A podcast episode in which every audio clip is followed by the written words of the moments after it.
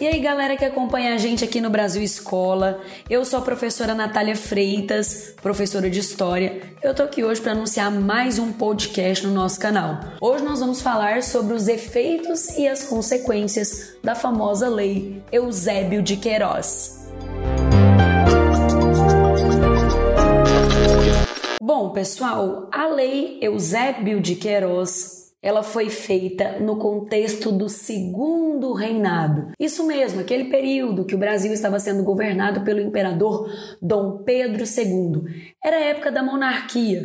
A lei ela é datada de 1850 e recebeu o nome de Eusébio de Queiroz por conta da pessoa que fez a lei, Eusébio de Queiroz Coutinho Matoso da Câmara. Ele nasceu em Angola um país da costa do continente africano, mas ainda criança veio para o Brasil.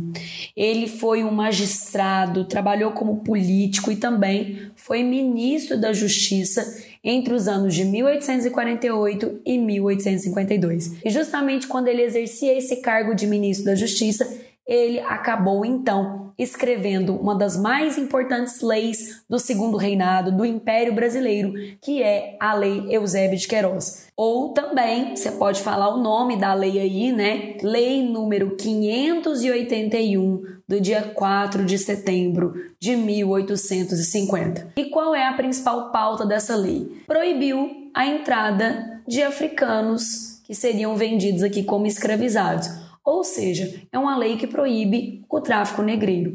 E quem infringisse essa lei seria, é claro, criminalizado. Mas espera aí, que antes da gente falar dessa lei Eusébio de Queiroz, eu preciso traçar um contexto com vocês em relação às leis abolicionistas do segundo reinado. Bom, gente, por muitos anos o processo de abolição da escravidão no Brasil pareceu algo muito simples, muito rápido. Vocês já tiveram essa impressão? A gente construiu uma ideia de que a Lei Áurea foi assinada pela Princesa Isabel em 1888 e ponto. Não tinha mais escravizados no Brasil. Porém, essa, essa é uma visão muito equivocada do processo abolicionista. Esse processo ele vai ser um longo processo, um complexo processo ele vem acontecendo de forma gradual e é carregado de falhas, envolvendo movimentos de resistência da população africana, ações legislativas nacionais e internacionais. Então, a primeira coisa que eu quero pedir para vocês aqui ó, quebra aquela ideia. A gente tinha aqui o trabalho escravo e aí veio a Lei Áurea lá no finalzinho do segundo reinado e pum, acabou a escravidão. Não é assim.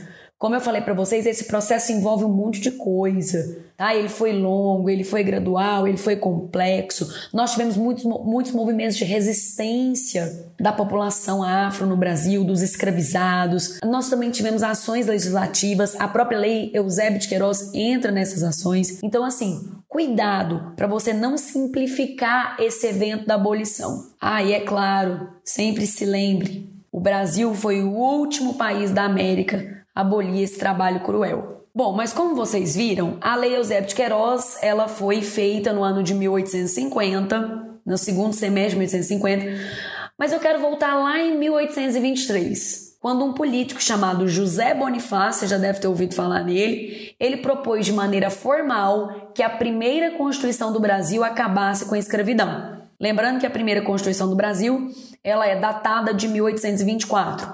Antes dessa Constituição ficar pronta, antes dela ser outorgada por Dom Pedro I, foi apresentado a Dom Pedro I um anteprojeto constitucional, mas Dom Pedro I não aprovou esse anteprojeto constitucional.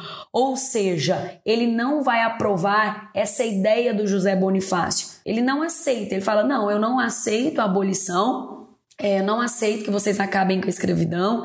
Aliás, eu não aceito nada dessa Constituição que vocês estão me apresentando aqui. E aí, no ano de 1824, de forma autoritária, Dom Pedro I outorgou a nossa primeira Constituição, que foi uma Constituição monárquica. Já em relação ao cenário internacional, nós temos que lembrar que desde o início do século XIX, a Inglaterra já realizava uma pressão em relação a Portugal para abolir a escravidão nas suas colônias. Só que Portugal não atendeu essa exigência.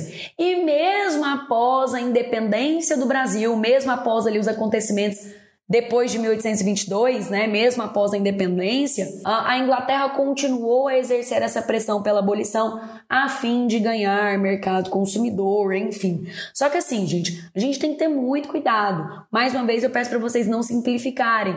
Não, não pense você que a abolição se justifica apenas pela pressão inglesa. Essa pressão inglesa aconteceu? Sim. Ela teve efeito? Na prática, Teve, mas não foi só isso. Várias revoltas, como a Conjuração Baiana, a Revolta dos Malês, também contribuíram para essa abolição, as ações abolicionistas, as publicações na imprensa também devem ser relacionadas ao processo de abolição. Então não é simples assim. Ah, a Inglaterra falou, beleza, vamos abolir. Não, até porque se fosse assim, isso teria acontecido lá no século XIX, no início dele, e não no final.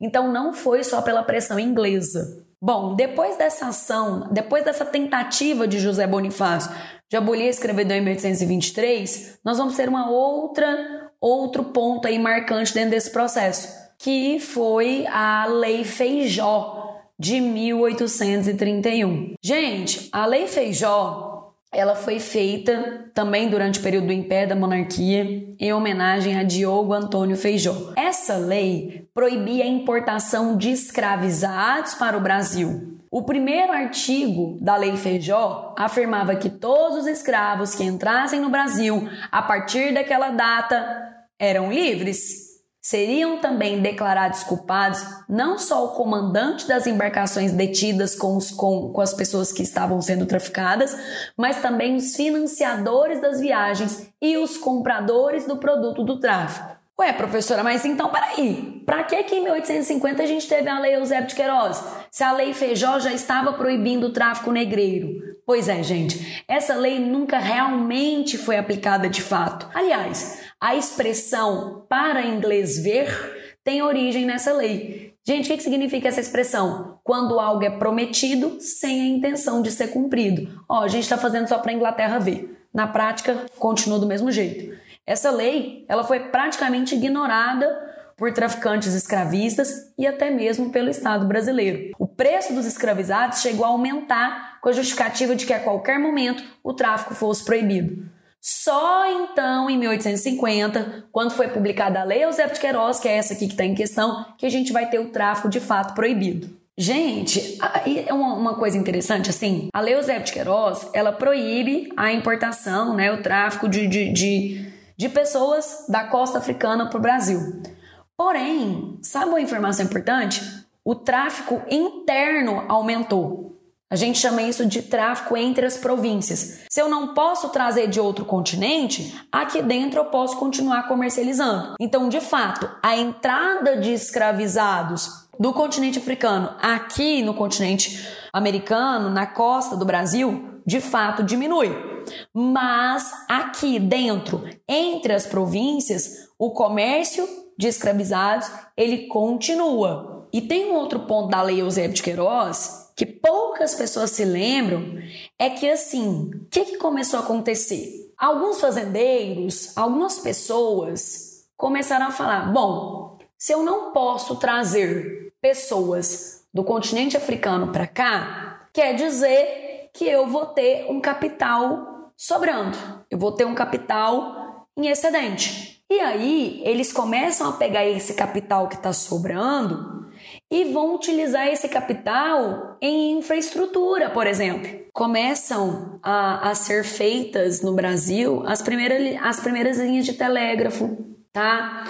Uh, as primeiras ferrovias. Ou seja, se você tá, tá lendo alguma coisa, fazendo alguma questão e aparece lá que a Lei Eusébio de Queiroz contribuiu para investimentos em infraestrutura, verdade? Ela contribuiu para o surgimento de ferrovias? Verdade. Você pode até encontrar em algumas questões que essa lei vai contribuir para um processo industrial. A iluminação a gás vai chegar em algumas cidades, o número de colégios também no Brasil começa a, a expandir. Então a lei Eusébio de Queiroz ela tem uma importância primeiro, porque ela vai acabar com o tráfico negreiro e as pessoas que vão ter capital em excedente, porque não estão mais trazendo essas pessoas do continente africano para cá, vão pegar esse capital em excedente e investir em infraestrutura, em telégrafo, em ferrovia, em iluminação a gás, enfim.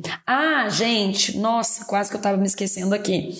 Cinco anos antes da Lei Eusébio de Queiroz, foi promulgada lá no Reino Unido a Lei Bill Alberdin, tá? Essa lei é uma lei, como eu falei, inglesa, que vai dar direito à Marinha Real Britânica de atuar de maneira rígida contra o tráfico negreiro. Então, quer dizer, cinco anos antes da gente ter a lei aqui no Brasil, Eusébio de Queiroz, a Inglaterra já tinha criado uma lei proibindo o tráfico negreiro. E essa lei, Bill Alberdin, ela dizia o seguinte: Todas as embarcações brasileiras que fossem encontradas traficando africanos escravizados seriam acusadas de pirataria e os membros dessas embarcações seriam julgados de acordo com as determinações da lei inglesa. Os, os navios capturados pelos ingleses poderiam ser vendidos, os escravizados seriam libertos e reencaminhados ao continente africano. Tá? Então, a lei Eusébio de Queiroz, ela vem então cinco anos depois da famosa lei Bill Alberdin, que era uma lei inglesa. Então, teve também uma pressão, né, uma força aí, é, estrangeira e internacional.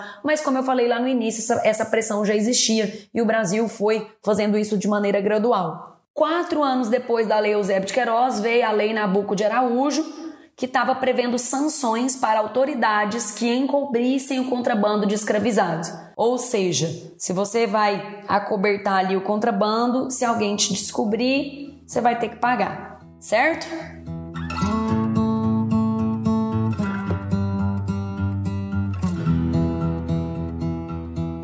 Ainda dentro desse contexto de segundo reinado e dentro desse assunto abolição, a gente tem o decreto 1695 de 1869, que é um decreto que tem dois pontos. Ele proibiu a separação de marido e mulher escravizados em, casa de, em caso de venda. Então, por exemplo, a partir desse decreto, se a mulher fosse vendida e ela tivesse um marido, os dois teriam que ser vendidos juntos. Tá? E outro ponto pra, de, dessa lei assim fundamental para as mulheres, essa, esse decreto proibiu separar filhos menores de 15 anos de suas mães escravizadas. Então não pode separar marido e mulher em caso de venda e não pode separar filhos menores de 15 anos das suas mães escravizadas. Outra lei, ventre livre ou lei Rio Branco de 1871. Essa lei do ventre livre dizia que todos os escravizados teriam direito de comprar sua própria liberdade. Isso é um ponto. Outro ponto: nascidos a partir de 1871 estão livres. Então a mãe é escravizada, o pai é escravizado. Mas aquela criança nasceu a partir dessa lei, ela tá livre, tá? E essa lei também dá o direito dos escravizados ao recebimento por pequenos serviços e também por venda de produtos. Ela legaliza a escravidão de ganho que já existia no Brasil. Então, a pessoa estava ali na condição de escravização, mas ela poderia exercer algum ganho. Vender uma fruta na feira, prestar um pequeno serviço, vender farinha de trigo e aí vai. Vamos lá, continua. 1881, já ali no apagar das luzes do segundo reinado, Lei Saraiva. A Lei Saraiva, ela proíbe voto de analfabetos e exige títulos científicos como qualificação para eleitor. Isso tudo, né, para afastar a maior quantidade de homens ex-escravizados das questões políticas. Então a lei Saraiva, ela é feita justamente nesse momento, proibindo o voto de analfabetos, para afastar né, a chance de ex-escravizados é, poderem votar, enfim, participar da política, certo? Bom, sexagenário ou Saraiva Cotegipe. Gente, a lei do sexagenário ela é de 1885 e que dizia que escravizados maiores de 60 anos estariam livres ela é muito criticada, né, porque dificilmente um escravizado conseguia atingir tal idade naquele contexto. E aí, para a gente finalizar, aí sim vem a Lei Áurea, gente. A Lei Áurea número 3353 de 1888 foi aprovada na Câmara Geral e no Senado e depois foi assinada pela princesa Isabel, que estava como regente na época. E essa lei, de forma oficial, vai abolir a escravidão. Quando essa lei foi assinada, muitos escravizados de alguma forma já tinham conseguido a sua liberdade, ou por meio de alguma lei, ou por meio da compra da alforria, ou por meio da entrada no exército, que era uma forma também de, de ganhar alforria. Enfim, a maior crítica à Lei Áurea, a ausência de políticas de inclusão, gente. Ela não cria políticas de inclusão, ela não distribui terra, ela não cria políticas de distribuição de renda para essas pessoas que estavam deixando ofici oficialmente de ser escravizadas, certo? Ufa! Muita coisa, hein, gente, nesse episódio.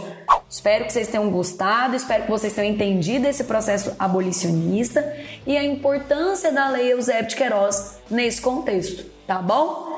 Galerinha, vejo vocês no nosso próximo episódio. Valeu? Tchau, tchau!